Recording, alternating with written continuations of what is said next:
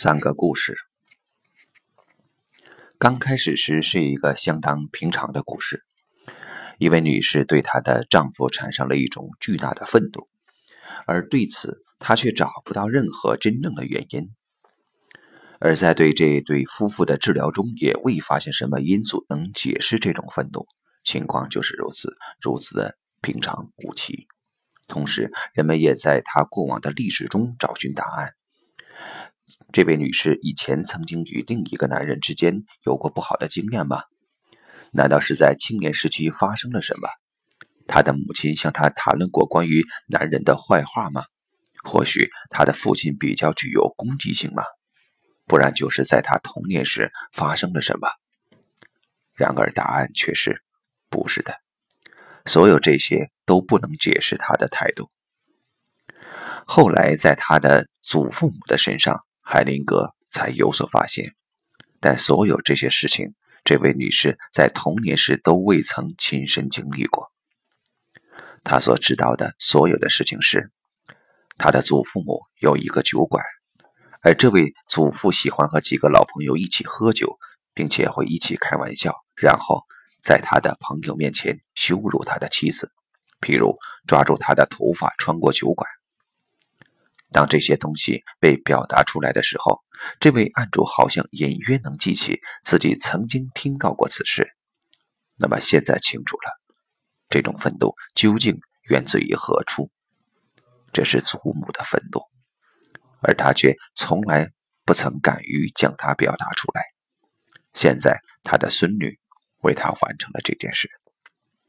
这位女士的愤怒并非针对她所钟爱的无辜的丈夫。三十年以后，又一个相似的故事发生了。一位母亲感到很绝望，因为她十九岁的儿子总是一再地对其他孩子使用暴力，即使对于女孩子也是如此。所以，这在学校是一个很大的问题。这位男孩自己说：“我很容易愤怒，然后很快就爆发出来，我必须打出去才行。”一位与我共同工作的女治疗师。让他在他的母亲在场时，用填充玩具对他的家庭进行排列。当他走向祖父时，他说：“他觉得祖父这个人非常好。这位祖父曾多次环游世界。”女治疗师从他的妈妈那里了解到，祖父的妻子有了一个孩子，但这个孩子却不是他的。而祖父在多年以后才知道事情的真相。并且他们已经离婚了，但祖父却必须为孩子支付赡养费。为此，这个男孩排除了一个孩子，认为这样这个家庭便完整了。不过，那位女治疗师还另外排除了用布谷鸟来代表的孩子真正的父亲。这是谁？他在做什么？男孩问。他是小女孩真正的父亲。对此，男孩说道。我想，祖父，那么是他们愚弄了他。他完全陷入了沉思之中。女治疗师说：“那么，你能够想象他是多么愤怒吗？”男孩回答：“是的，正是如同我那样的愤怒。我承接了我祖父的愤怒。自从这次排练以后，男孩在学校的行为发生了根本的改变。”在这里，我们看到两个过程：首先是发生在两代之前的一种被压制的或者未被克服的感情，转移到了另一个未参与此事的人身上；其次，这种转移是在这个后代并不知道他祖先历史的情况下发生的。对于后者，还有一个治疗案例，或许能更清楚地显示这个过程。在一次排列中，有一位女士。她一直在与厌食症做斗争。两个作为其父母的代表说，他们感觉自己不像是这个孩子的父母亲。治疗师请这位案主再问问他的父母实际情况是否如此。这次询问过后，他的父母告诉了他下面的一些情况：事实上，我们不是你的亲生父母。你的母亲是一位年轻的犹太妇女，她从德国逃往这里。你是在这里出生的，因为德国人来了，所以你的母亲必须继续逃亡。他打算跟随一艘轮船去英国，并且请求我们照顾你，直到他再回来。从那以后，我们再也没有听到过他的消息，所以将你作为我们的自己的孩子来抚养。此后，这位安卓便开始探究他自己真正的家庭，并且得到了下面的结果：他母亲搭乘的那艘船。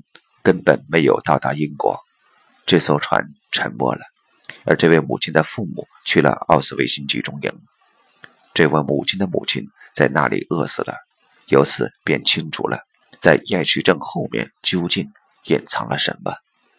它是一种与那位饿死的外祖母之间的内在连接。在此，我将这三个故事作为范例保留。它们还可以有着多种多样的不同的变形，而得到无尽的补充。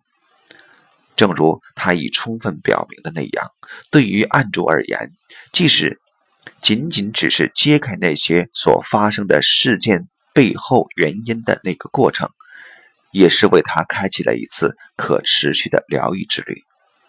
那些以前被猜测到的发生在家庭之中的极为个别的情形。现在借助于家庭排列而得到了确信，先辈的命运在家族中得到了隔代的延续。此处仿佛有一种心灵上的遗传。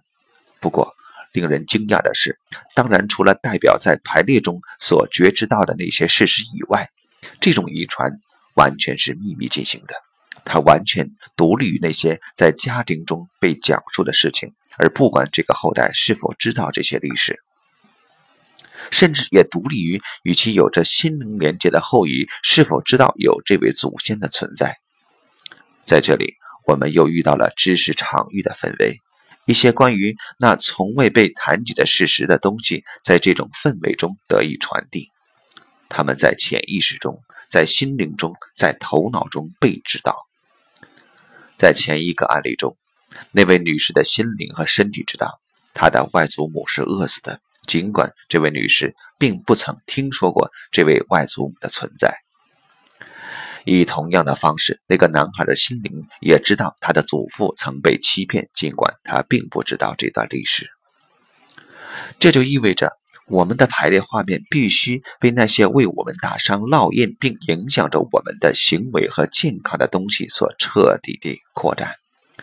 很多疾病不只是身心疾病，而且还有严重的器质性病变以及困扰，都是与许多事件相关联的。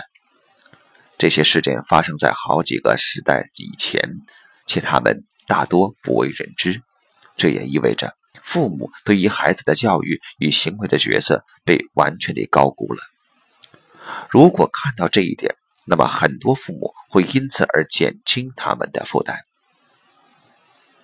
在第二个案例中，父母对那个男孩的愤怒完全束手无策，而这却并非因为他们教育的不好，而是因为这份愤怒是从别的地方承接而来的，这比所有的教育都更为强烈。